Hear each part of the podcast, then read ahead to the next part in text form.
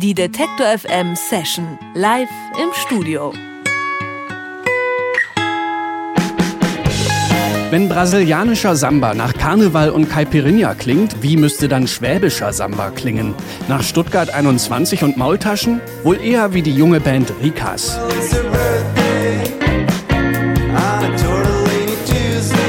Swabian Samba, so haben Rikas ihre erste EP genannt. Und tatsächlich schwingt in den munteren Indie-Pop-Songs des Stuttgarter Quartetts immer so eine unterschwellige südländische Lebensfreude mit. Vorgetragen wird die von treibenden Rhythmen, Surfgitarren und mehrstimmigem Gesang.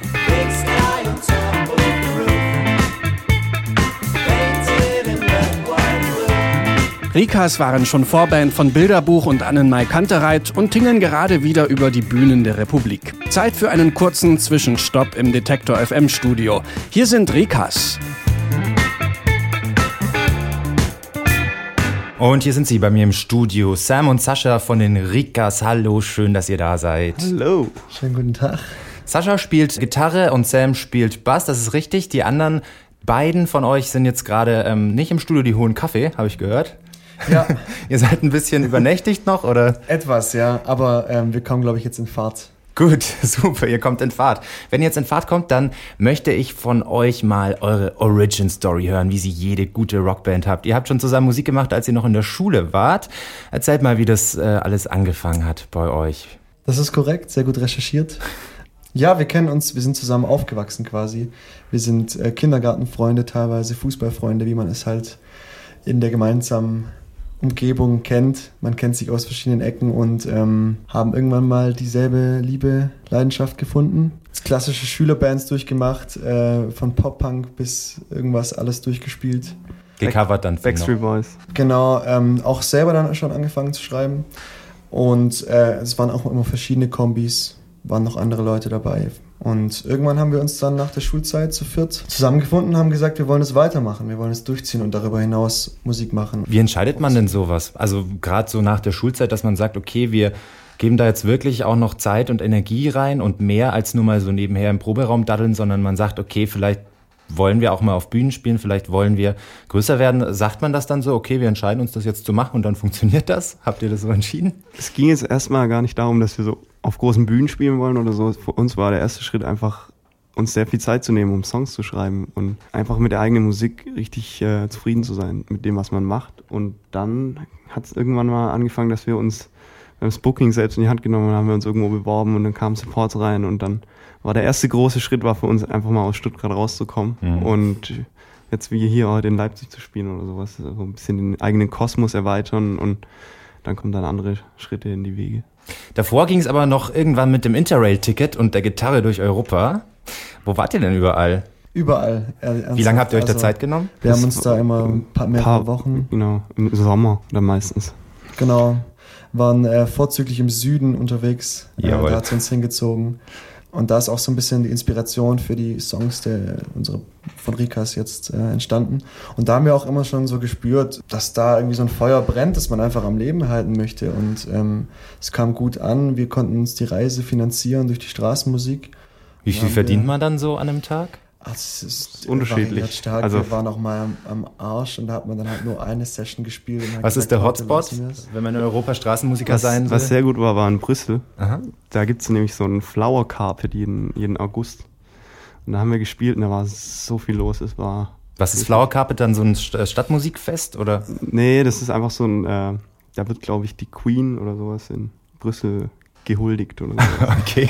Also da, da, genau, da wird äh, auf dem Rathausplatz oder Marktplatz wird äh, aus Blumen ein riesiges Bild gemacht. Das ist diese, so ein Teppich quasi und den mhm. kann man dann von oben von vom Balkon aus ansehen. Okay, und ihr habt quasi den Soundtrack dazu geliefert an diesem Tag und seid durch Brüssel gezogen und habt Mucke gemacht. Quasi, das ja. kann man so sagen. Also wir haben sehr viel Geld da verdient, weil wir sind dann noch mit der Fähre nach London und konnten die Fähre mit Münzen bezahlen. Das ist eine, das war eine sehr lustige Geschichte gewesen. Wir haben die dann geschaut äh, im äh, Kasse Kassenhäuschen, als ihr da mit Münzen angekommen seid. Wir mussten die halt alle zählen und mussten die dann auf so einem Tablett schön abgezählt äh, liefern okay. und äh, die haben etwas doof geguckt, aber es hat funktioniert. Mhm. Was habt ihr aus dieser Zeit mitgenommen? Äh, Sascha, du hast gerade schon gesagt, da kamen auch so das Feeling, okay, da ist was da, da brennt ein Feuer. Habt ihr da auch schon die Songs geschrieben, die ihr jetzt spielt? Das waren tatsächlich noch andere Songs, als wir jetzt spielen. Also Aber auch schon Rika-Songs? Nicht nee, wirklich. Also es war viel Cover. Viel Cover und ein paar eigene Songs, aber von denen spielen wir eigentlich kaum was jetzt. Ihr habt auch Beatles gecovert, seid mhm. Beatles-Fans. Was ist denn eure Lieblings-Beatles-Phase? Die Gretchenfrage? Ah, das ist, ich finde, es äh, variiert sehr oft. So, man hat immer die Phase, dann hört man ganz viel. In letzter Zeit viel Rubber Soul gehört, das ist ein schönes Album, aber. Ich bin bei Abbey Road, Abbey Road hängen geblieben jetzt. Und dann durftet ihr Klaus Vormann treffen hm. vor, mhm. vor kurzem. Ja. Der hat damals das äh, Revolver-Cover für die Beatles gestaltet. Wie war das für euch? Das kann man gar nicht in Worte beschreiben. Es war auf jeden Fall es waren sehr viele Eindrücke. Wir waren da in diesem Raum, der war kleiner als hier, das war seine Werkstatt.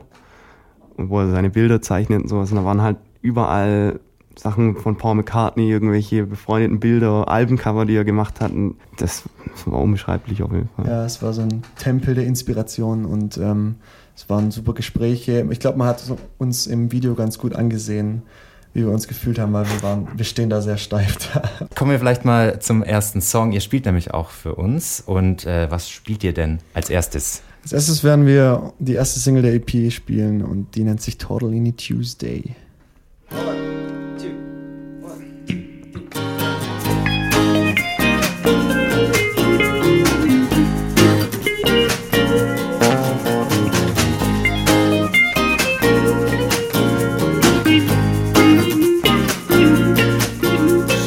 Up all night.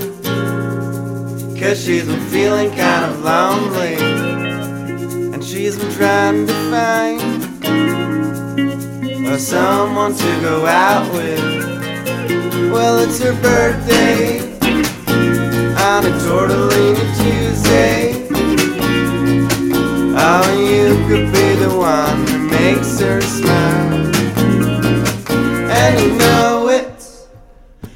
Give it just a minute or two, and I come back,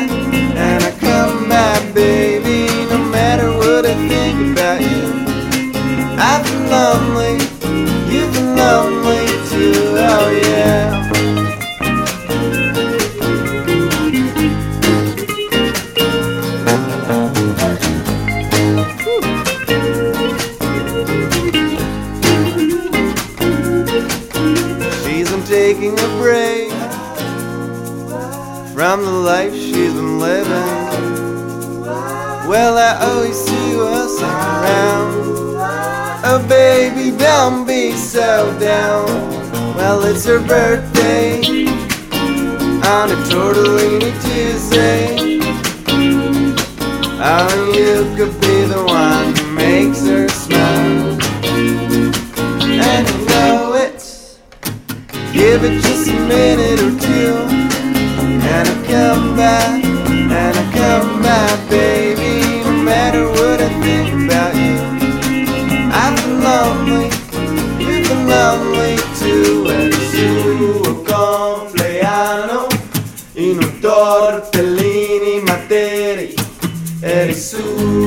compleanno in un tortellini materi give it just a minute or two. And I come back, and I come back, baby. No matter what I think about you, I've been lonely, you've been lonely too. Oh, give it just a minute or two. And I come back, and I come back, baby. I've been lonely you've lonely too, oh yeah.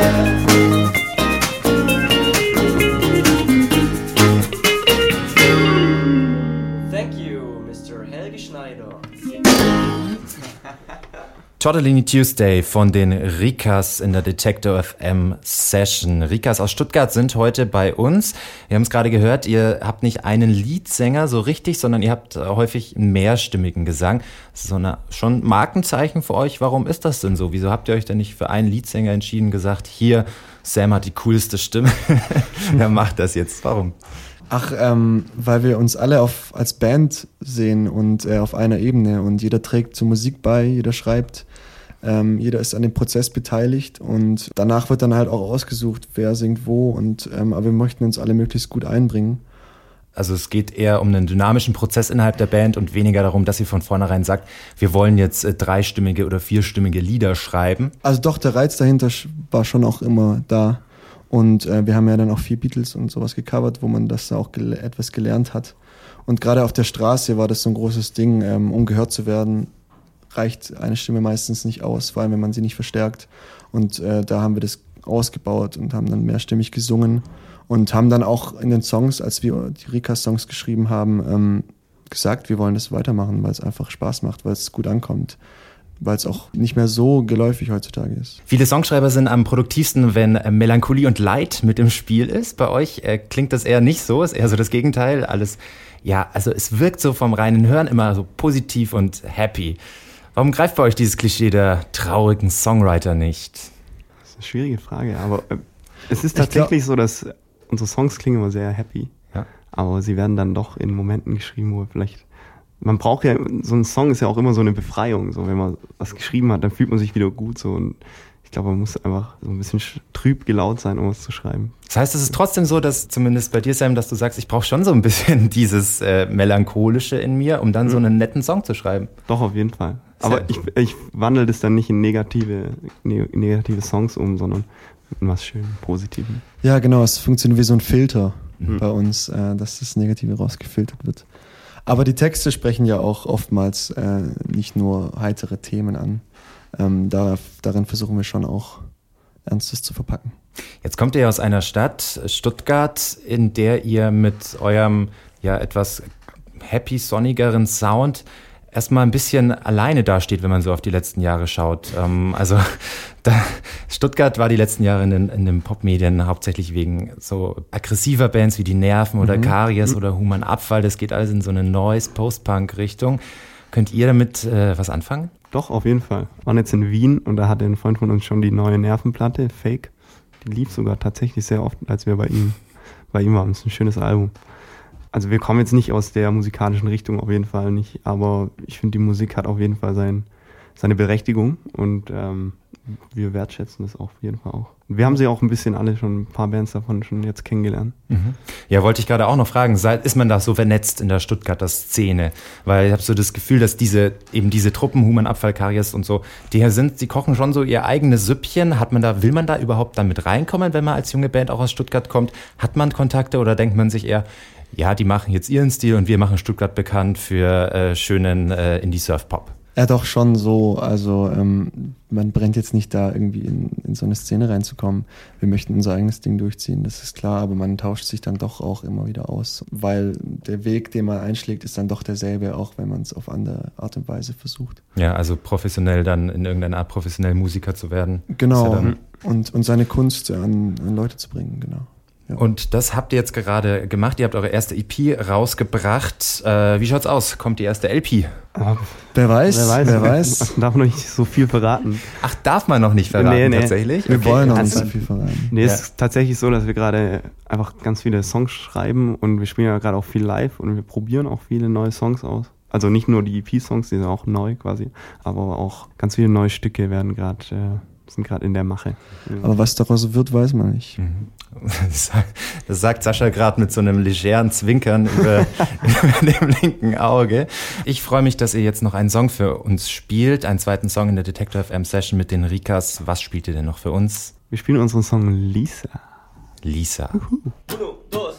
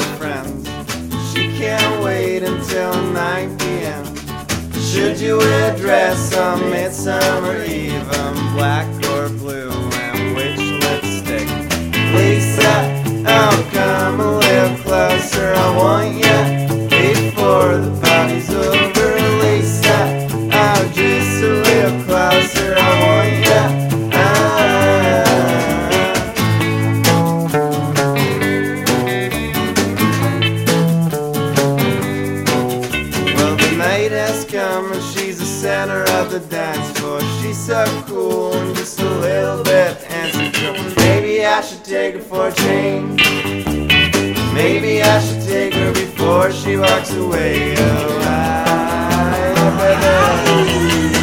Lisa, I'll come a little closer. I want ya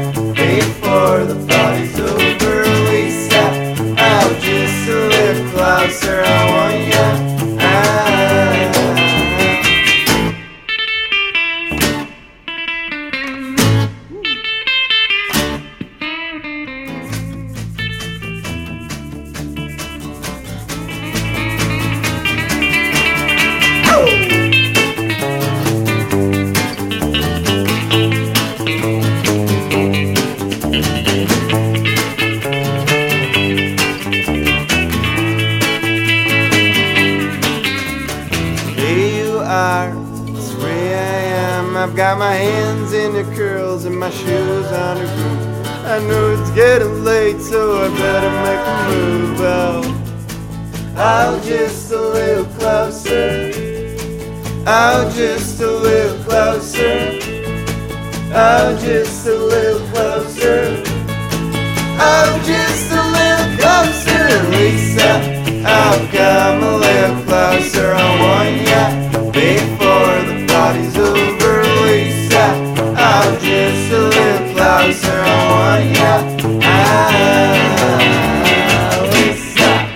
Rikas aus Stuttgart mit Lisa in der Detector FM Session. Im April hat die Stuttgarter Band ihre erste EP rausgebracht, die heißt Swabian Samba.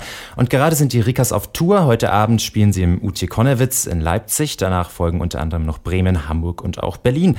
Alle Termine sowie diese Session zum Nachhören und Anschauen gibt's online auf detektor.fm. Liebe Rikas, lieber Sascha, lieber Sam, danke, dass ihr da wart und euch noch eine gute Zeit. Danke euch. Die Detektor FM Session live im Studio.